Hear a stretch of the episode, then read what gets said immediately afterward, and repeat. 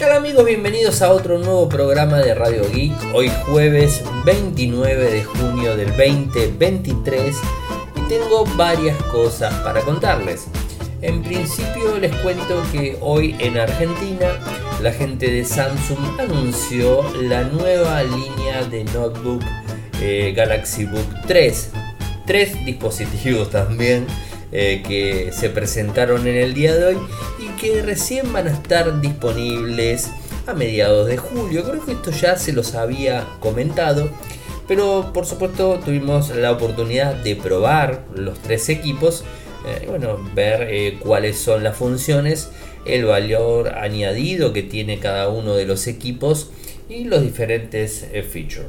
Pero más allá de todo eso tengo también otras noticias para contarles parece que el tema de Reddit se está eh, recrudeciendo de alguna forma. Eh, y bueno, ahora Reddit le dice a los manifestantes que reabran los subreddit. Así que complicada esta situación. Por el otro lado tenemos que WhatsApp eh, quiere ser el rey de las videollamadas grupales. Ojo, no las videollamadas comunes porque de hecho lo es. No, no, de las grupales. Y por ejemplo, reemplazar a Zoom, reemplazar a Google Meet y bueno, y alguna que otra más que ande dando vueltas. Eh, por otro lado tenemos que el Google Play Store se vuelve azul, hizo algunos cambios estéticos por supuesto, pero algunos cambios al fin. YouTube está, digamos, este, poniéndose más eh, duro y agresivo en cuanto a las personas que utilizan bloqueadores de anuncios.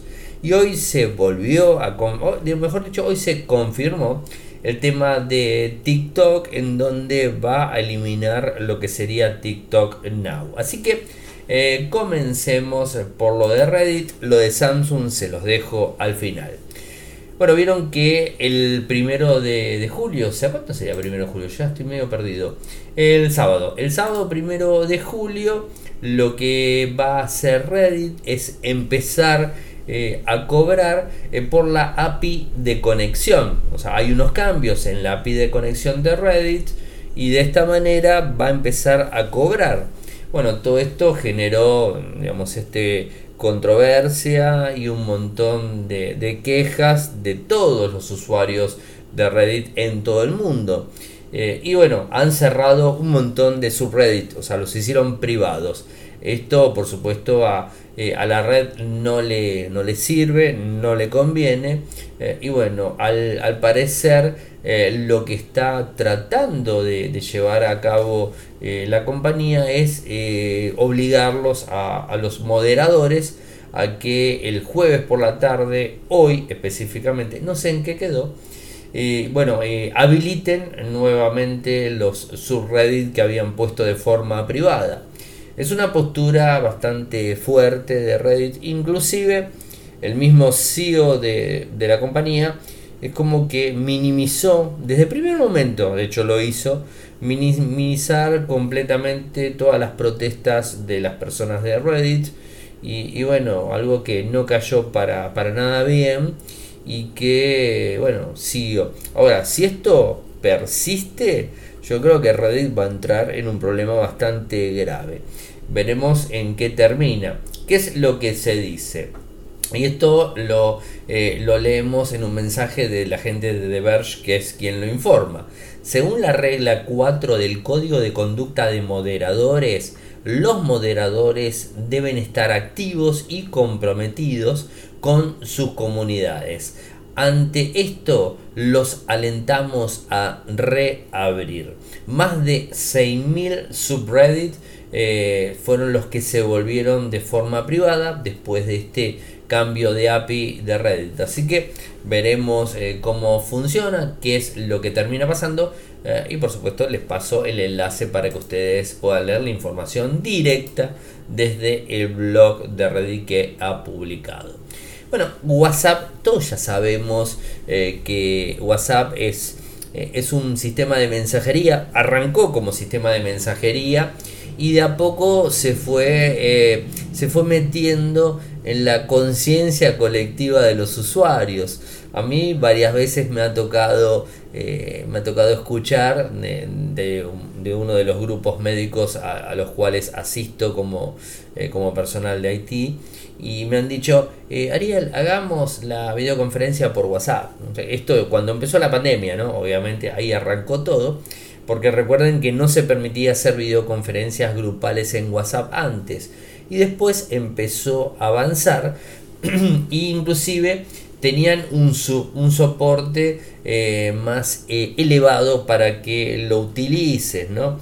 Eh, habían arrancado en 20, algo así, creo, después llegaron hasta 50, no, 50, digamos, este es el límite de participantes hasta el momento y, digamos, este, 8 personas en la app móvil, ¿no? Desde el teléfono.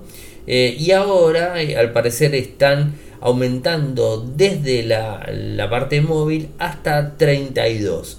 Pero ¿cuál es la noticia? Bueno, la noticia tiene que ver con que eh, una, opción o una aplicación que de alguna forma eh, WhatsApp había dejado algo olvidado, que es la aplicación de, WhatsApp en, Windows, bueno, ahora permite soportar, disculpen, hasta 50 personas. Eh, y de esa forma es como que te tira abajo eh, que utilices cualquier otra plataforma. Por supuesto, ya sabemos lo que es Google Meet, por ejemplo, te puedes cargar hasta 100 personas. Eh, pero bueno, 50 personas es un número bastante grande. Y si a esto le sumas que esas 50 personas se pueden estar conectando desde cualquier teléfono eh, y una, con una aplicación que utilizan seguramente, porque todos me van a decir, bueno, Ariel, yo también tengo Zoom, de hecho yo lo tengo. Tengo Zoom en mi, en mi smartphone y uso Zoom en el smartphone directamente. Es cierto, yo de hecho lo tengo, eh, pero tenés que instalarlo. No es tan amigable como es WhatsApp y no lo usas de forma asidua como si lo usas a WhatsApp. Entonces, bueno, quizás eh, por ahí viene viene la cuestión eh, y yo creo que esto va eh, a empujar bastante y no me cabe la menor duda que WhatsApp va a ir avanzando eh, hacia, hacia otros puntos y de a poco te va a ir brindando más y más opciones. Así que a estar atento porque esto digamos, este, avanza de, manera muy rápida. Y por el otro lado, una actualización que es menor, o sea, no, no es ninguna actualización que vos digas, wow, qué actualización y tiene que ver con el Google Play Store en donde si te fijas en, tu, en tu cuenta, en lo que sería tu, tienda de Google, hizo un cambio eh, y lo que hizo fue eliminar el Material U ¿no? y, bueno, eh, modificar algunos colores de, la misma aplicación. Eh, bueno, con un, un, diseño que no ha variado en mucho, ¿no? Eh, de cualquier forma, si bien se volvió azul, literalmente, eh, puede que vuelva nuevamente a las reglas dinámicas de color en Material U. O sea, esto no, no, puede llegar a, volver a suceder, no, no hay dudas de, eso, ¿no? Eh, pero es un cambio, un cambio digamos, este, ínfimo que se está llevando adelante y que no sabemos si se va a hacer un cambio más grande en la tienda. ¿no? Eh, como les decía, es algo eh, más light. Y por ejemplo, el tema que a, mí particularmente me interesa, porque soy creador de contenidos, y, de hecho, no solamente que sea creador de contenidos, por eso voy a aclarar específicamente, creo contenidos, pero no solo eso, eh, también tengo y consumo contenidos y, por supuesto pago YouTube Premium. Eh, y bueno, o sea, para pagar YouTube Premium todos sabemos que tenés la posibilidad de eliminarles la publicidad, o sea, no, no vas a ver con publicidad los videos de YouTube eh, y además de eso vas a poder descargarlo en el smartphone, eh, algo que es muy pero muy interesante, ¿no?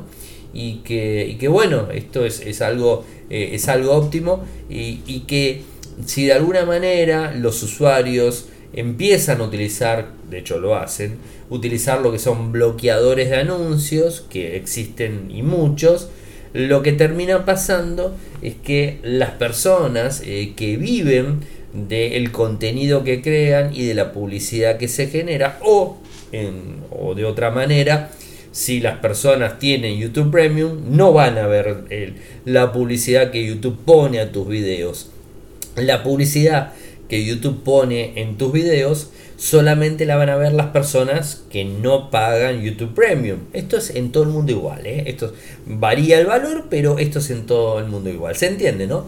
O sea, si vos no pagas YouTube Premium y vos estás monetizando tu canal, la persona que esté mirando tu video y no está pagando, va a empezar a ver cada determinada cantidad de tiempo, va a empezar a ver eh, lo que sería publicidad. Esto está pautado y lo hace de forma automática cuando vos aceptás o sea, el creador acepta poner publicidad. Buenísimo. Entonces, de esa manera, nosotros los creadores ganamos dinero. No, o sea, no hacemos eh, publicidad per se. O sea, yo al menos no hago publicidad per se diciendo, bueno, compra tal o cual producto. Eso no lo hago. Hay muchos que lo hacen y es totalmente loable. Cada uno eh, maneja su trabajo como, como quiere. Yo no lo hago, pero me baso en la publicidad que pone Google. Y si de repente lo está mirando una persona eh, con YouTube Premium, me genera también rédito porque de alguna manera todos los que pagamos, me incluyo, todos los que pagamos YouTube Premium, estamos pagando la publicidad a todos los creadores del mundo, inclusive a mí y a todos los demás, ¿no? Se entiende. Pero si vos eh, con una aplicación de tercero, con un sistema de bloqueo de YouTube, dejas de ver publicidad, estás de alguna forma violando los términos y condiciones de uso de YouTube porque lo estás violando eh, y además estás perjudicando no solo a la compañía sino que también estás perjudicando a los creadores de contenido eh, que tratamos de alguna manera de vivir de eso y que les digo que es muy muy costoso. Yo sinceramente no hago tanto dinero tampoco pero bueno es lindo cuando cuando te viene un chequecito de 100 dólares bueno está más que bueno. Eh, más allá de todo eso eh, qué es lo que quiere hacer YouTube, se quiere recrudecer. Y yo no creo que lo haga para eh, solventar, apoyar y ayudar a los creadores. Lo hace ni más ni menos para solventar que digamos este y cuidar su trabajo y su dinero, ¿no? Creo que eso es más que eh, más que lógico, ¿no?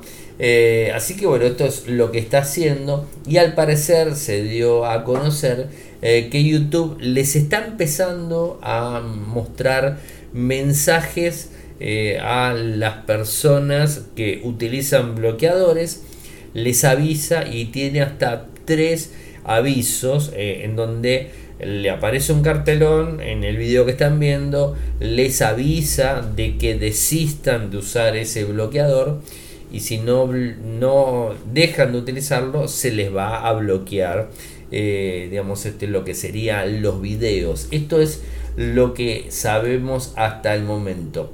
Yo creo que va a ser muy efectivo, o sea, creo que, está bueno, para los creadores está muy bueno. No lo miro del lado de YouTube, o sea, yo no estoy cuidando el bolsillo a YouTube, ¿no? Se entiende, ¿no? A mí me interesa realmente lo mío, ¿no? Porque en definitiva trabajo y, bueno, o sea, es un trabajo loable, legal, y, digamos, este, eh, es digno eh, y no está bueno tampoco que las personas este, hagan ese tipo de cosas. Yo sinceramente no, no invito a la gente que haga ese tipo de cosas. Eh, eh, quizás si lo hago cuando no voy a, no voy a mentir. y acá va en contra, va en contra mío, porque inclusive Infocertec tiene mi sitio, infocertec.com.ar o infocertecla.com, que es el mismo, tiene publicidad de Google. Lo tiene, lo pueden ver.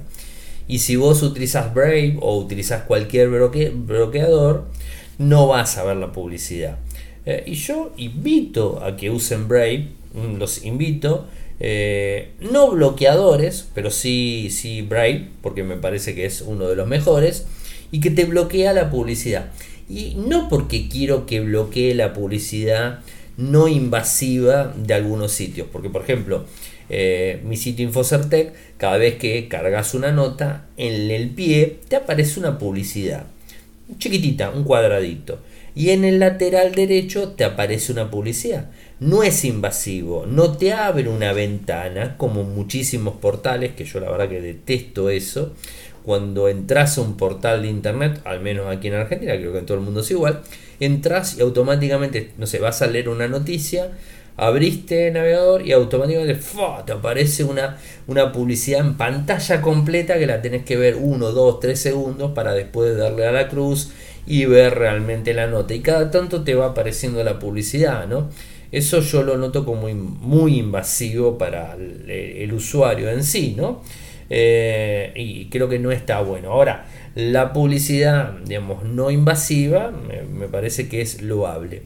Pero como bien les decía, de cualquier forma yo invito a la gente que utilice Brave para este tipo de cosas, si están cansados, eh, para sitios con publicidad invasiva, lo recomiendo.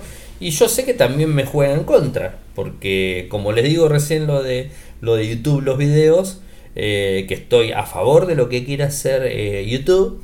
En este caso estoy a favor que la gente si quiere usar un bloqueador de, digamos, de publicidad en los sitios web lo use porque lamentablemente los sitios web lo hacen de una manera muy muy invasiva y, y no es publicidad de Google, es publicidad puntual que pone el sitio web, ¿no? El portal, por lo general son portales, ¿no? Y a mí la verdad que me molesta bastante. Así que eso va en contra y sin embargo le digo, utilícenlo. Yo como para que vean, no es que tengo una doble vara o soy hipócrita con lo que estoy diciendo. No, simplemente les digo una cosa y les digo la otra. O sea, lo que veo por un lado y lo que veo por el otro. Y mm, de cualquier forma eh, si ponen bloqueadores para publicidad en los sitios web, a mí me, perjudica. Si ven mi sitio web, Infosartec, me perjudica porque no lo van a ver y no se va a imprimir esa, esa publicidad y a mí no me van a pagar si no se ve y no se imprime. ¿Se entiende, no? Eh, y bueno, va en contra mía, pero bueno, lo que para mí vale más que nada es la, realidad y lo que, lo que creo que es, eh, es lo importante para ustedes. De cualquier forma, lo de YouTube y el tema de los bloqueadores todavía no está de forma oficial, pero bueno, en cualquier momento lo va a estar, ¿no? Bueno, y el otro, otra noticia que les conté, que creo que se las conté esta semana, sí, se las conté esta semana, y tiene que ver con TikTok Now. Bueno, TikTok Now parece que va a dejar de funcionar en cualquier momento. Yo creo que julio va a ser, mm, digamos, este, el final de uso de TikTok Now. TikTok Now, se los conté esta semana, te permite cada 24 horas que vos subas una foto espontánea con la cámara frontal y con la cámara eh, principal. Saca una foto un lado al otro, la sube espontánea, no la puedes editar, no puedes hacer nada de la foto tal cual. Si está de acuerdo, la subís. Si, si no salí mal, bueno, sacás otra foto. O sea, tenés la posibilidad de sacar varias fotos. No es que saca la foto, la sube y no te pregunta. No, no, no. Vos saca la foto y ves la foto. Si te gustó, todo ok, está bien, listo. No la podés editar, pero si te gustó, la podés subir. Y después la podés compartir en las redes. Yo, de hecho, lo hago. Em, y esto lo puedes hacer cada 24 horas. Y esto te habilita para las personas que vos sigas puedas ir viendo su contenido que van subiendo. Si no, no podés subir, no podés ver el contenido de las otras personas. Bien, funciona muy bien, no, no, no hay problema. Esto es una copia mm, tal cual de Be, Real, que salió en el 2020 eh, y bueno, TikTok lo copió. Instagram lo copió, pero Instagram ya lo está sacando. Bueno, parece que TikTok lo saca también. Pero lo importante para que tengan en cuenta es que las fotos que subiste en TikTok Now en su momento, por más que le den de baja, eh, el usuario que subió fotos a su TikTok, que queda en TikTok en definitiva, vas a poder acceder a las fotos, las vas a poder descargar, calculo que descargar también también eso no se lo confirmo, pero vas a poder acceder a las fotos, las vas a poder ver en el almanaque que te pone, donde están las fotos que fuiste subiendo, las vas a poder ver sin ningún tipo de problema, pero en principio no vas a poder subir nuevas. Así que bueno, eso como para que lo, lo vayan teniendo en cuenta porque en cualquier momento se cierra. Parece que no, no ha generado gran movimiento y bueno, es lo que sucede. Bueno, hoy y la última noticia del día y de la semana, por supuesto, es que Samsung presentó después de tanto tiempo, porque yo recuerdo que hace como un mes y pico que Samsung viene hablando de las portátiles, ¿no? De las portátiles eh, que se van a, digamos, este, a producir en, Argentina. las portátiles son tres, ¿no? la que hoy anunciaron. Hoy, 29 de junio, se anunció. Pero antes que sigan escuchando, les cuento que los valores de las portátiles no los tenemos. Eh, a mediados de julio, algo que yo ya les había contado, les había adelantado que hasta mediados de julio las portátiles no iban a estar disponibles. Sí, por supuesto, ¿estuvieron antes? Sí. Lo que estuvo antes es el anuncio eh, de los tres equipos que van a traer, que van a empezar a producir eh, y que va a estar disponible recién a mediados de julio en donde vamos a tener valores. Es decir, hoy no hay valores. De cualquier forma, les cuento que los tres equipos son equipos de gama tirando alta. Son, por ejemplo, microprocesadores Intel, digamos, de la generación 13, o sea, son micros potentes. Hay una que es este, rebatible, es decir, es tablet con lápiz, se puede dibujar. Eh, la otra que es muy livianita. Eh, ahora les cuento las características. Tenés el modelo más bajo que es una pantalla LCD, pero el modelo del medio es OLED la pantalla y el modelo digamos rebatible también es OLED. O sea que tenés unas características muy muy buenas. Les cuento en principio como para que tengan este en la cabeza, hace más o menos 10-11 años eh, que Samsung en Argentina no comercializa portátiles. Esto les digo porque hace ese tiempo que no. Yo, yo estuve en el último lanzamiento que hizo Samsung hace 10, 11 años. Eh, y, bueno, estuve en ese, en ese lanzamiento donde se anunciaron, creo que en ese momento el, equipo, el micro más, más potente era Core i5, no estaba ni Core i7, creo, no lo digo de memoria me acuerdo del evento, me acuerdo del hotel que lo hicieron y todo. Eh, eh, y, bueno, eso fue lo que, lo que se conseguía. A ver, de forma internacional Samsung fabrica. De hecho, yo soy usuario de, portátil Samsung. Tengo aquí en mi, a mi costado tengo una Chromebook de 15.6 pulgadas eh, Samsung y compré Samsung y la anterior eh, Chromebook que tuve era una Chromebook de 11 pulgadas también Samsung me gusta Samsung en portátiles y la vengo comprando ¿no? Eh, pero ahora van a venir estos tres modelos en principio de, de, forma este, oficial ¿no? o sea porque esta, por ejemplo, yo la compré por Amazon y me la trajeron, ¿no? Eh, pero, o sea, vos puedes comprar máquinas de cualquier parte del mundo, si te la traen, bueno, tema impuestos, ese tipo de cosas, eh, pero oficial, oficial es esto que le estoy contando, no, no lo que lo que yo hice. O sea, lo mío fue legal, porque de hecho lo compré con tienda mía aquí en Argentina eh, con lo cual llegó con todos los papeles de la aduana, con todos los impuestos, con todo normal, pero la compré en Amazon vía tienda mía y me la trajeron a la puerta de mi casa. Eh, así que bueno, eso para que lo tengan en cuenta. Y a ver, les, cuento un poco las características eh, y los equipos en sí, ¿no? Windows 11, no hace falta que lo diga, ¿no? como les decía, tenemos la Book 3, la Book 3 Pro y la Book 3 Pro 360.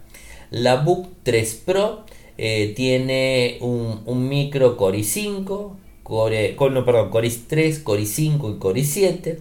La Book 3 Pro únicamente viene Core i5 y la Book 3 Pro 360 únicamente viene Core i7. Eso para que lo tengan en cuenta. Eh, los tres eh, son de la décima tercera generación, así que eso ya se los confirmo. Los tres, eh, los tres equipos tienen la placa Intel XE Graphic, el la Pro y la Pro 360 vienen con 16 GB de RAM, LDPR5, ambas igual, y la Book 3 en los tres modelos Core i3, Core i5 y Core i7 viene con 8 y 16 dependiendo del modelo y son LDPR 4X. Eh, Eso por un lado. Eh, en cuanto a los discos, los discos eh, llegan a 1 tera y arranca en la Book 3 en 256 y después en las otras dos de 512. En cuanto a pantallas, Miren, la Book 3, que es pantalla LCD, tal cual les dije, Full HD, es de 15.6 pulgadas. En cambio la Book 3 eh, Pro es eh, Dynamic OLED, OLED 2X eh, WQXGA Plus 2880 x 1800 y es 14 pulgadas. 120 Hz, esto está muy pero muy bueno. En el caso de la Book 3 Pro 360 es de 16 pulgadas, volvemos a subir, de hecho la más grande, tiene la misma pantalla, no la misma pantalla, sino, eh, bueno, es AMOLED, eh, pero tiene la misma resolución, 2880 x 1800, 120 Hz también. La Book 3 Pro 360 tiene el lápiz porque es táctil, así que bueno, podés dibujar. En cuanto a la webcam, eh, en el caso de la Book 3, eh, la clásica es de 720p y en el caso de las otras dos es eh, Full HD 1080p. Bueno, bien por ese lado. todas tienen carga mediante USB-C con cargador en caja, les cuento. Vienen de 45 vatios y de 65 vatios. Eso está más que buena. Em, en cuanto a la autonomía, me encantó el tema de la autonomía. La Book 3 tiene una autonomía de 12 horas de pantalla prendida. Mm, o sea que te trabajas todo el día. La Book 3 Pro eh, tiene 16 horas de pantalla.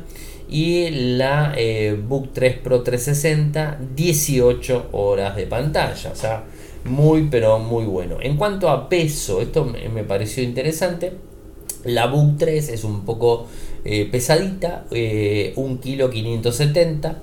La Book 3 Pro, 1 eh, kilo 170. Y la Book, Book 3 Pro 360, 1 kilo 660. O sea, livianitas realmente. Y no hace falta lo que sería, em, ¿cómo le puedo decir? O sea, no hace falta... un cargador específico, es el cargador es USB-C. O sea, podés conectar un cargador de celular sin ningún tipo de problemas. Por supuesto tiene que ser de más de 45 vatios para que lo cargue, ¿no? Esto para que lo tengan en cuenta. No hay muchos eh, y las tres máquinas vienen con cargador en caja, así que eso para que lo tengan en cuenta, o sea, vienen con cargador en caja y le puedes poner un cargador más potente, por supuesto. O sea, hay de 65, de, de, marcas de celulares de 65, de 125. Aquí en Argentina conseguís. Motorola tiene uno de 125 que ese te funciona para cualquiera de los tres equipos, celulares o lo que fuera. Es decir, el mismo cargador de tu celular te puede cargar la portátil. De hecho, la mía, la, Chromebook que yo tengo, eh, tengo, utilizo un cargador de 33 vatios, o sea, y carga, o sea, carga, no, no, he, tenido, no he tenido problemas. Como les dije, eh, estos equipos van a estar disponibles recién eh, a mediados de julio. Ah, y lo, lo interesante también es que tiene varios puertos, por ejemplo, la eh, Pro 360 tiene un puerto HDMI, micro SD, USB-C, USB-A, o sea, para, eh, para eh, pendrive, y USB-C, o sea, dos USB-C. Lo mismo la Book 3 Pro, dos USB-C, uno USB-A, una HDMI, una micro SD.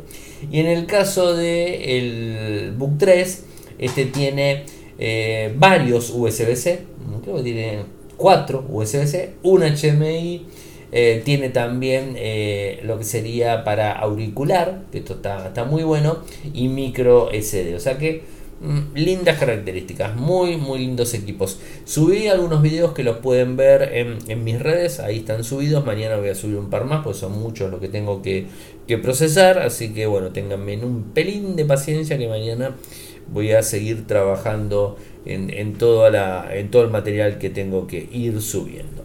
Bueno gente, llegamos al final del programa del día de hoy. Saben que pueden seguirme desde las redes sociales. Mi nick es arroba arielmcor en, en lo que sería en Instagram, en Twitter, en TikTok, en Quai, arroba arielmcor. Después eh, pueden sumarse al canal en Telegram que es Radio Geek Podcast. Eh, a lo que sería al canal de YouTube, youtube.com barra Infocertec. Nuestro sitio web infocertec.com.ar en Argentina, infocerteclab.com en Latinoamérica. Muchas gracias por escucharme, buen fin de semana para todos y nos volvemos a reencontrar el lunes. Chao, chao.